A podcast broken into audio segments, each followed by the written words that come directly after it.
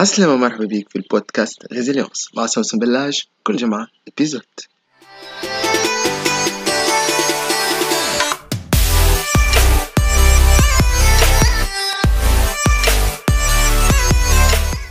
عسلامة. اليوم نحبوا نحكيو على الخطط. الخطط اللي هما في يدنا اليوم. مازالوا disponibles عنا باش نجموا نلقاو شوية صبر.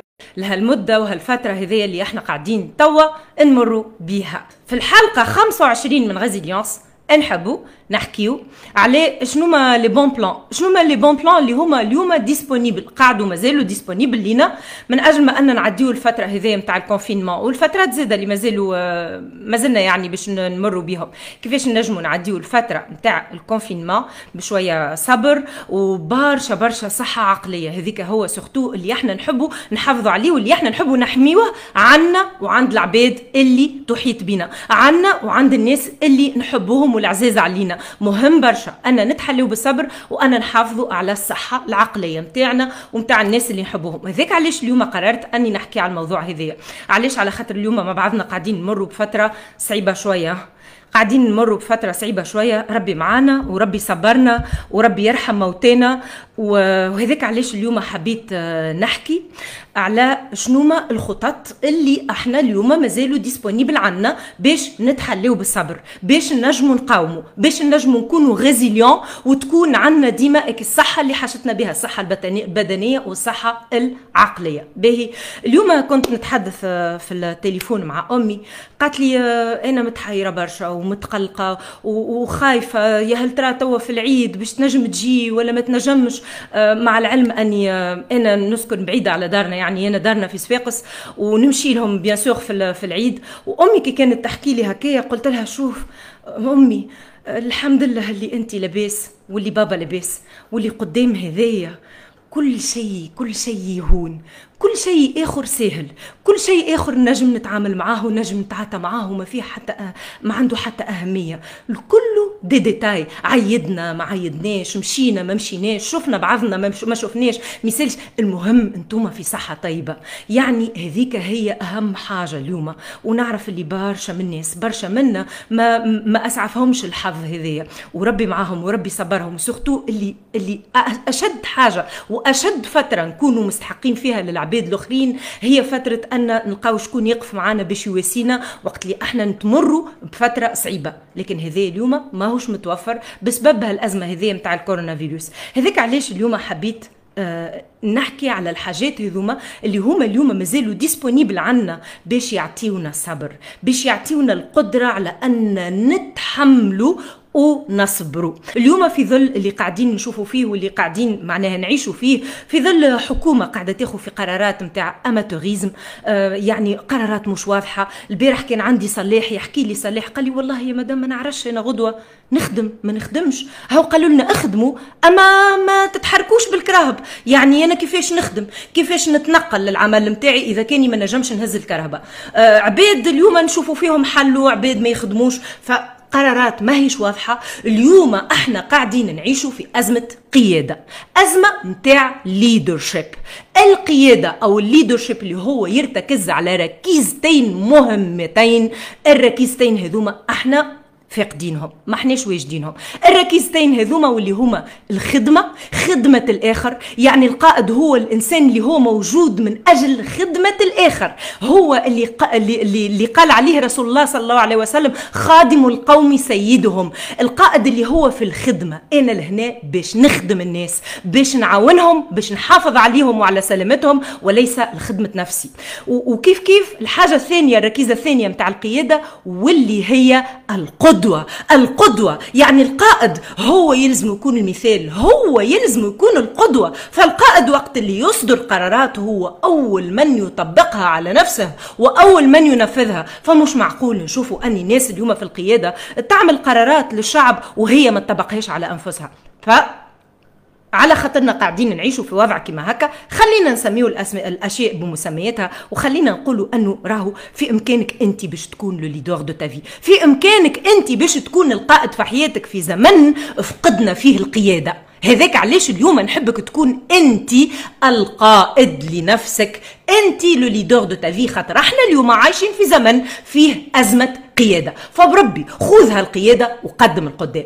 اليوم وإحنا قاعدين نشوفوا في الناس اللي هي ودعت العزيز والغالي. نشوفوا في مصايب اللي هي آه، قاعدين نودعوا في, في مئات الأشخاص يوميا. وهذوما حاجات يخليونا كلنا نحبوا نتحركوا ونحبوا نعملوا حاجة. وانت في قدرتك باش تعمل حاجة وفي قدرتك باش تشارك الناس في حاجة تنفعهم بربي شاركهم بربي قدم القدام وشارك صوتك وقول هالحاجة هذيك اللي تنجم تفيد بها على خاطر أحنا اليوم محتاجين القيادة. هذاك هو الحاجة اللي نحبك تعرفها قبل كل شيء.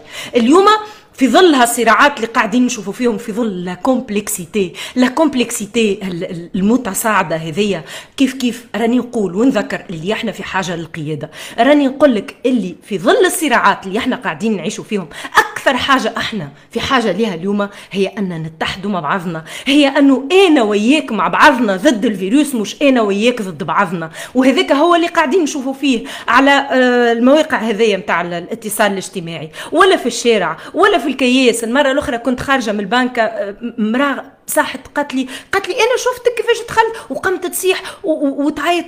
قلت لها قلت لها مدام يعيشك يعيشك راهو إحنا في حرب. صحيح إحنا في حرب لكن إحنا مش في حرب مع بعضنا. إحنا في حرب أنا وياك ضد فيروس مش أنا وياك ضد بعضنا. فمثالش لو كان نتحليو بشيء من الصبر وبشيء من من زاد التفاهم. خاطر بالحق راهو العباد اللي إحنا اليوم قاعدين نشوفوا فيهم عايشين في صراعات ومتقلقين برشا هما عندهم الحق باش يتقلقوا. وما علينا كان إحنا نكونوا هما اللي يتفهموا الناس هذوك يعطيكم واللي هما يعطيوهم الطيبة ويعطيوهم آه، الناس مليحيه ويعطيوهم الرقة اللي هما في أشد الحاجة لها اليوم نحب نقول لك على شنو ما الخطط كيف ما العادة. أنا ماني ديما نقول لكم message في في 3 points donc ال message اليوم نتاعي واللي هو يخص آه شنو الخطط اللي أنت تنجم تقوم بها حتى في ظرف كيف ما هذا حتى في ظرف صعيب كيف ما هذا واللي أنت نوعا ما تستفاد من الفترة الحالية ومش عكس هذا. دونك الحاجة الأولانية هي استعمال مواقع الاتصال الاجتماعي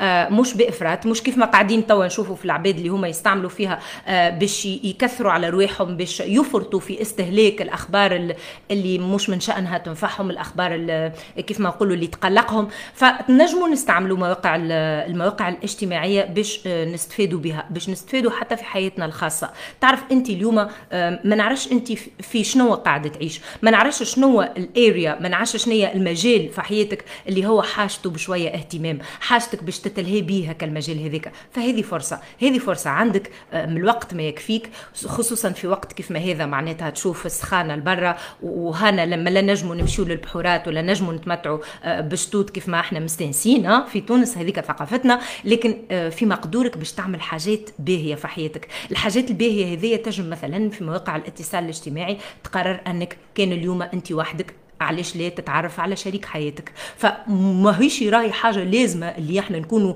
نجموا نخرجوا نجموا نشوفوا العباد البرة باش نتعرفوا على عباد إذا كنا إحنا اليوم عايشين في حالة نتاع وحدة. فمثالش خذ هالفتره هذيا باش تمشي تتعرف على عباد وتحكي على عباد خاطر عندك الوقت وهما زاد عندهم الوقت وهذا ينجم يعطيك فرصة باش أنت تتكلم من تلقاء نفسك وتعطي مجال لنفسك باش تتعرف على شخص مليح مليح في عوض ما أنك في ساعة في ساعة هاك ما زلت كي عرفته مشيت باش تقابله. لا خذ وقتك ما يسالش مادام اليوم عندك الفرصة باش تكون في المنزل وباش تكون يعني في فترة كيف ما هذه نتاع كونفينمون فإذا كانك ماكش في علاقة ما يسالش هذه راهي حاجة اللي كيف ما قلت لك باش نحكي لك على كيفاش نجموا إحنا نكونوا في آه، حالة حالة جيدة من الصحة العقلية. فاليوم بالحق الوحدة نجم راهي تضر شوية العبد فما علينا كان إحنا نمشيو نتصلوا بالعباد الآخرين. هذيك هي الحاجة اللي إحنا اليوم في أشد الحاجة لها باهي دونك أنا اتكلمت على الناس اللي هي ما هياش في علاقة وتنجم تستعمل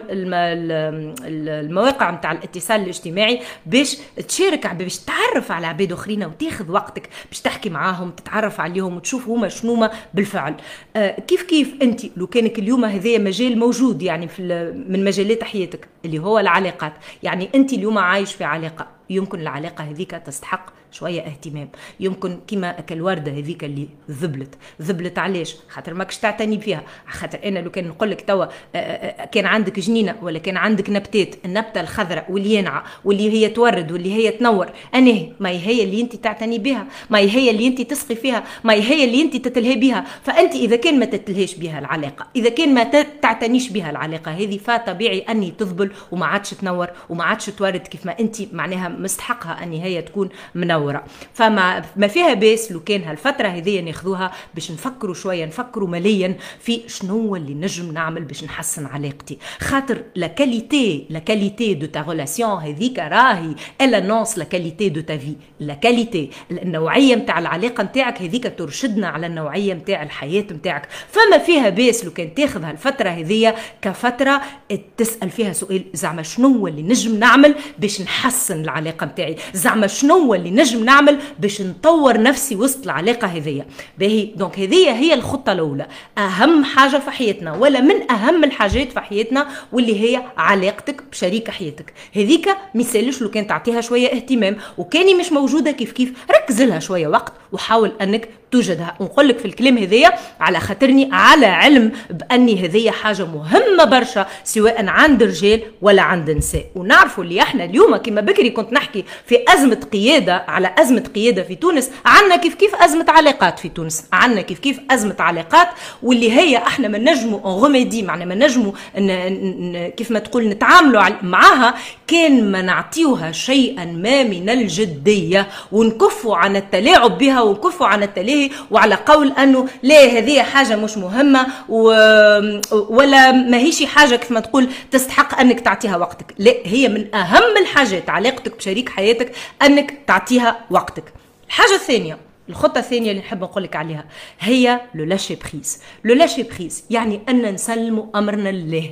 هذه فترة باهية باش نتعلموا فيها آه، نكونوا فيها الخطة هذه ونمارسوا رواحنا على le lâcher-prise كانك قبل اليوم كنت تسمع به le lâcher-prise وما زلت ما مارستوش ما زلت ما, ما, ما يعني ما دخلتوش طور التنفيذ فهذه فرصة باهية باش تبدأ تمارس في هال pratique السمحة برشا برشا واللي هي lâcher-prise lâcher-prise على الحاجات اللي إحنا ما نتحكموش فيهم. وأنا ديما نقول لك lâcher-prise مش على كل شيء. le lâcher-prise راهو ما نطبقوهش على حاجات اللي هما إحنا عنا عليهم السيطرة. كما مثلا بناء حياة أنت تطمح لها كما مثلا بعث مشروع جديد كما مثلا تحسين علاقة أو الدخول في علاقة أو الخروج من علاقة. هذوما كلهم حاجات اللي أنت تتحكم فيهم. لكن ثم حاجات ما تتحكمش فيهم.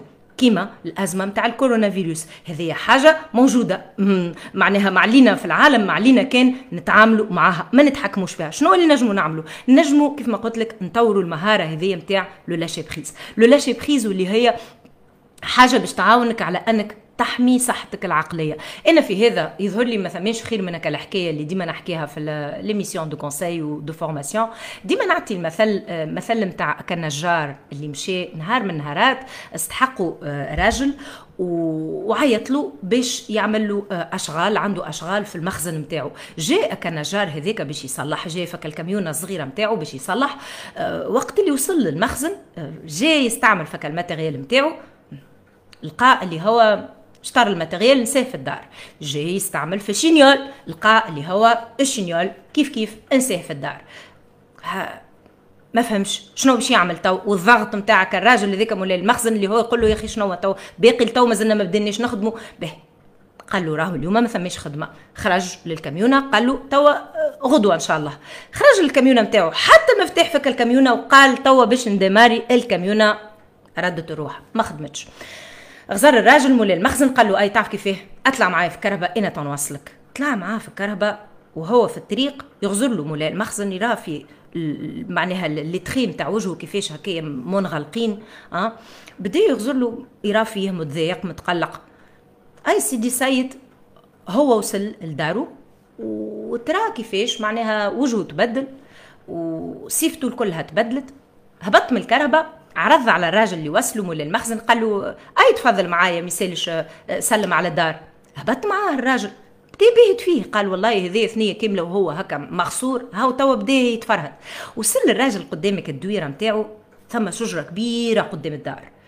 شد فك الشجرة هذيك ومسح يديه هكايا فك الأوراق نتاعها مسح يديه هكايا فك الأوراق وكان الراجل يغزر معاه.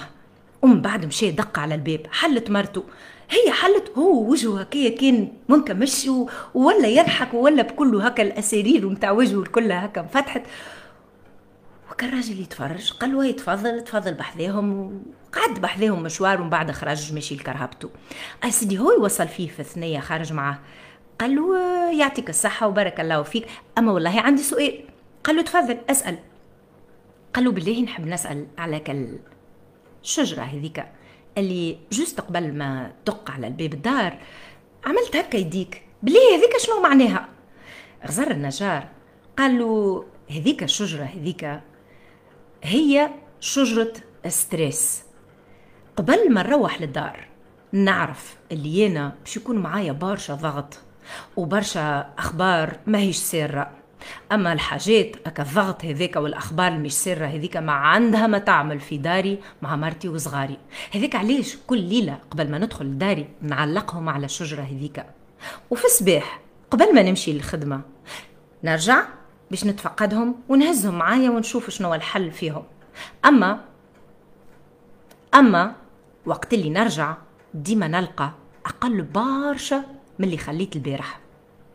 يحب يقول هذايا هو le lâcher-prise le lâcher-prise هو أنه c'est OK أنك تسمع شنو اللي صاير في ال social media. c'est OK أنك تتبع الأخبار. شوية مش برشا مش بإفراط مش شنو صار لهنا وشنو صار غادي وأنت كل أخبار تتبع فيها. باهي أنك تقعد على علم باللي قاعد صاير. لكن باهي زادة أنك تستحفظ على صحتك. خاطر صحتك مهمة برشا صحتك البدنية وصحتك العقلية surtout. باهي برشا أنك أنت تعمل لروحك une pratique كما سيد هذايا صاحبنا النجار. واللي باش نزيد نقول لك بعد ما حكيت لهم الحكاية هذيا آه، سرني برشا أني وتفاجأت أني وقت رجعت المرة اللي بعدها pour une autre mission للشركة هذيا قالوا لي مدام انت داخلة شفت عندنا plante كبيرة قدام الباب؟ آه، قلت لهم إيه ثم plante كبيرة قدام الباب صحيح. آه، شنو حكايتها؟ قالوا لي هذيك c'est notre arbre stress هذيك عملناها بعد ال formation. اللي عملناها معاك. علاش؟ على خاطر ولينا نحبوا وقت اللي نخرجوا من البيرو نسيبوا أكل هموم وكل مشاكل وكل أحداث اللي صارت الكلها واللي سبت لنا الضغط. غاديك. توا الغدو. وقت ندخلوا البيرو نعاودوا نتعاتاو معاها ونعاودوا نشوفوا فيها حل.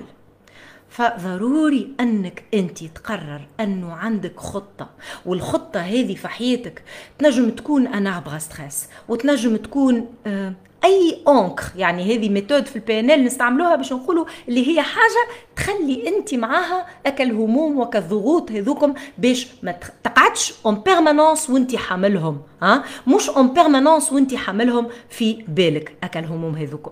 باهي وتنجم تكون لهنا عندك الخطة هذه نتاع l'arbre à stress وتنجم تكون عندك خطة نتاع رياضة بدنية وقت اللي أنت تمارس الرياضة وقت اللي البدن نتاعك يتحرك يجدد الطاقة نتاعو يجدد الطاقة الحيوية يجدد ال énergie vitale. وقت اللي ال énergie vitale تتجدد العقل يتأثر العقل يتفرهد. فأنت وقت اللي تحرك بدنك تفرهد عقلك. شوف كيف جسمك يبدأ سليم العقل نتاعك بإذن الله يكون سليم. وهذا مهم علاش على خاطر مهم ليك أنت ومهم للناس اللي هي محيطة بك أنت.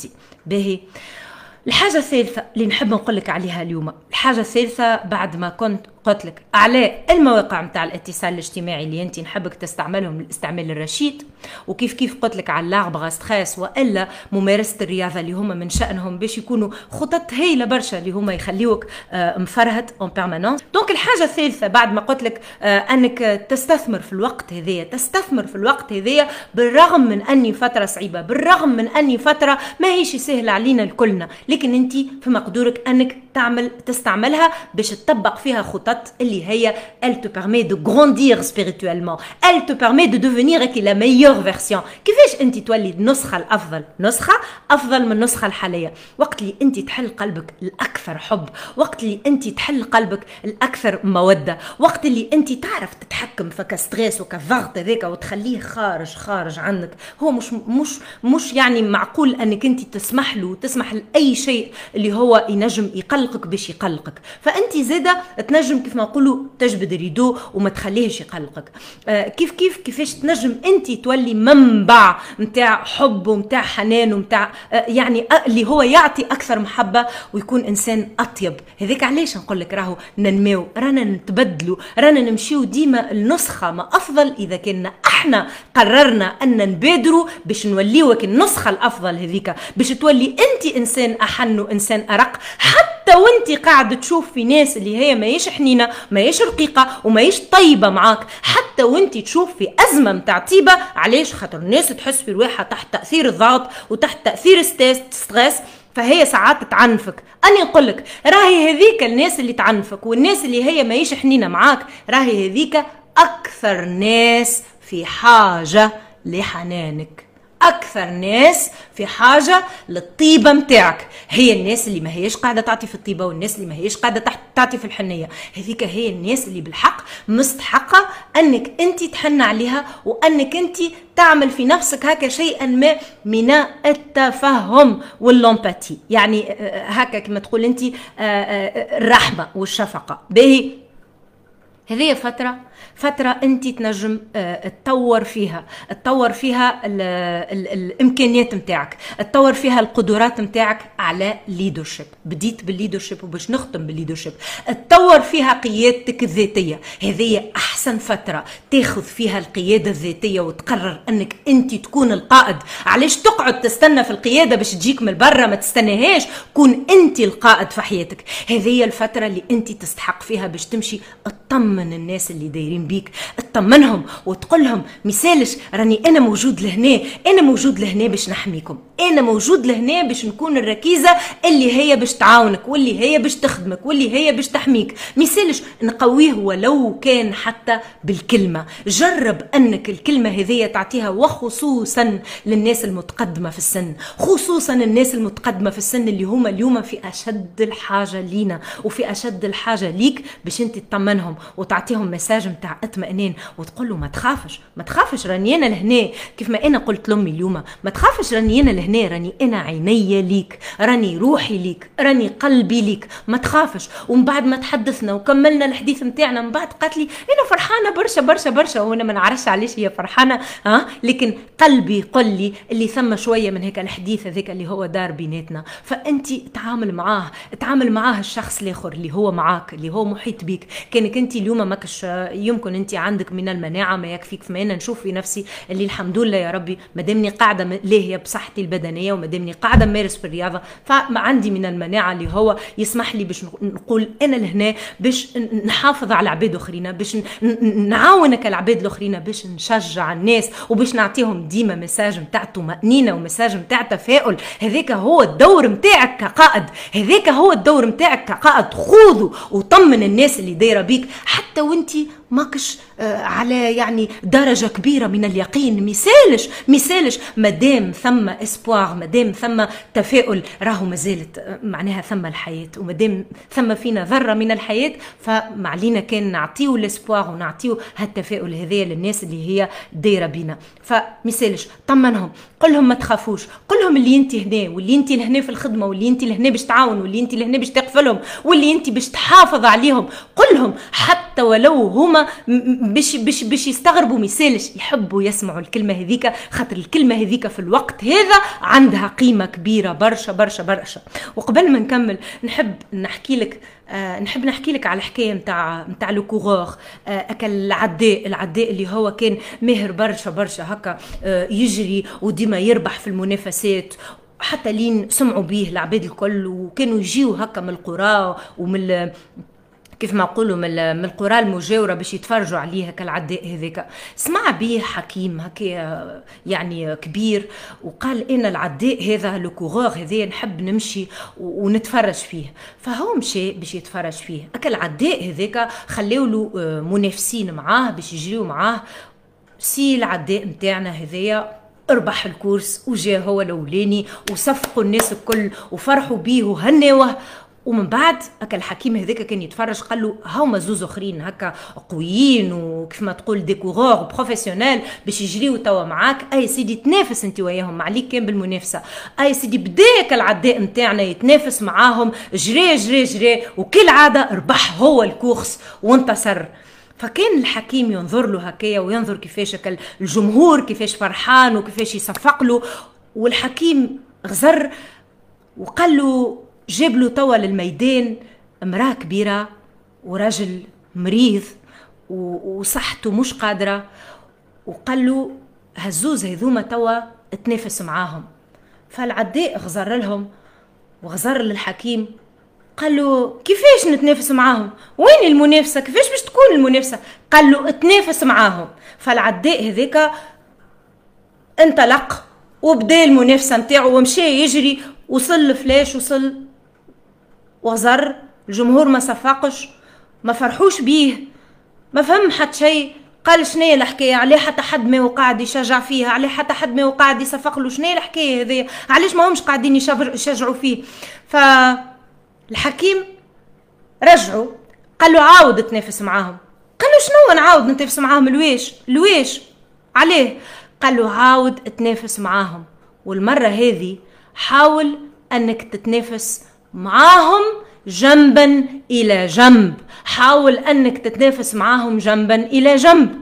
فسحبنا العداء شدك المرأة الكبيرة بيده اليسار وشدك الراجل المريض ذاك اللي مش قادر بيده اليمين وبدأ يمشي معاهم وحدة وحدة خطوة خطوة خطوة خطوة ماشي معاهم حتى لين وصلوا لخط النهاية. صفق الجمهور وفرحوا الناس الكل وهناوه.